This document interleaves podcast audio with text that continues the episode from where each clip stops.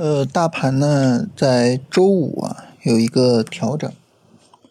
呃，当然我们知道啊，对于呃做超短来说哈，这个三十分钟的调整呢是做超短的机会啊。但是呢，你一个机会啊，它有一个基本要求，就是你不能够跌破三十分钟的前低。所以呢，那么我们今天啊有一个重要的任务啊，就是看。这个三十分钟的下跌啊，它会不会延续？会不会说，比如说今天暴跌一下啊，把三十分钟的前低给破掉？如果说呢要走出来这种走势，那超短呢我们就需要暂停一下啊。但是如果说呢它没有走出来这种走势啊，就是呃三十分钟啊正常下跌展开是吧？呃三十分钟现在也有个下跌 N 了嘛。那么三十分钟有见底信号啊，见底信号当然就是五分钟底部结构。那这个时候呢还没有破位是吧？我就可以正常的去做超短啊。正常做超短当然就是去选啊这个主线里面相对来说调整比较小的板块啊。你像信创呢，呃周五这个阴线相对来说比较大一些啊，调的呢相对来说就偏大了是吧？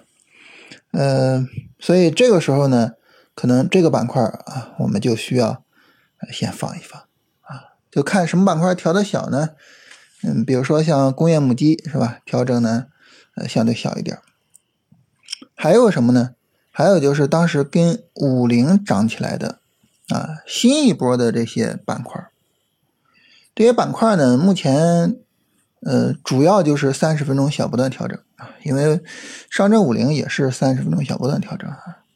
你比如说像什么房地产呀，呃，消费呀，然后像金融啊，是吧？都是这么个情况啊。这些板块呢，其实大家可以翻一翻啊。如果说，比如说，呃，我们要做这种三十分钟小波段调整，其实就可以看一看哪些板块的走势啊，我是。呃，比较认同的啊，我我我我看一看能不能行，是吧？你像房地产啊，房地产呢，呃，它会连带着会去影响什么呢？影响比如说像呃家居用品啊，像家电，嗯，建材啊，这些呢都是和它有关系的啊，它们的走势相对来说也比较接近。消费呢，这里。嗯，就当然家电也可以算消费啊，然后其他的呢，你比如说像白酒是比较典型的啊，它属于是消费里边可能权重啊是比较大的，然后其他的这些食品饮料是吧？食品饮料里边呢，尤其是食品其实走的特别强，食品其实已经提前于呃大盘，也提前于食品饮料指数啊，整体上已经上涨了。呃，还是说哈，就是食品饮料里边酒的占比比较大。啊，所以指数呢就看着没涨啊，但是其实食品其实走的还是很好的。那这一块已经涨了，那就没办法了，是吧？那就没法做了哈。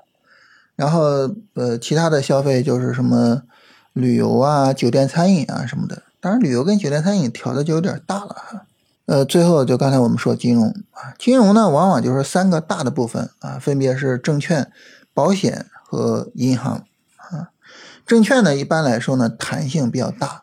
啊涨呢涨得厉害，跌呢调也调得大啊，所以证券大家可能需要去结合一下那种呃，就是抄底型的做法啊，它可能整个因为调的相对偏大一点，有点不太符合龙回头对形态的要求啊。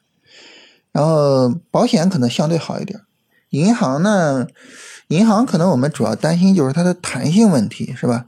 它的弹性呢，就可能没有那么大啊，所以整体上来说就是这样，这些板块吧，就是五零背后的这些板块，呃，所以呢，这样就是我们形成一个呃整体的这种处理方案是什么呢？就是首先啊，看大盘它这个三十分钟下跌是否破位啊，呃，破位了就没法做了嘛，呃，不破位就可以跟，跟呢主要跟什么板块呢？老的主线看调的小的啊，比如像工业母机。然后呢，可以重点看看新的主线，就是五零背后的这些主线，呃，大体上呢，这个市场就这么个情况啊。这里边呢，其实呃，更多的还是我们根据自己的这种什么风险偏好啊，然后对板块的跟踪啊，对个股的要求啊，去整体上去做好这个操作规划啊。你比如说，呃，当我就是说没有破位我要去做的时候，规划好什么呢？你比如说我我这一波下跌是吧？我的总仓位是多少？然后这些板块里面哪些板块是我认同的？每一个板块的仓位是多少？这个板块啊，我是要做，比如说行业 ETF 呀，还是做个股呀？个股啊，那个股的仓位是多少？就把这些配比都定好了，这个时候呢，操作的时候就不容易乱啊。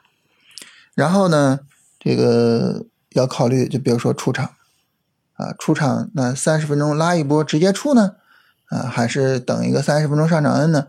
提前呢也大致上做一下规划，把这些规划都规划清楚了，就整个这一个操作。无论是选板块选股，还是进场，还是仓位管控，还是出场，你脑袋里面有一个大致的轮廓。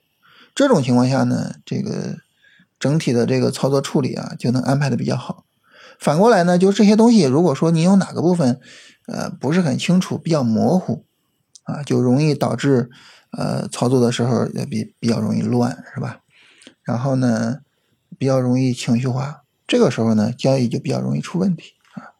所以整体上啊，把这个东西规划好它啊，写一个操作的规划出来，然后按照规划去做处理，好吧？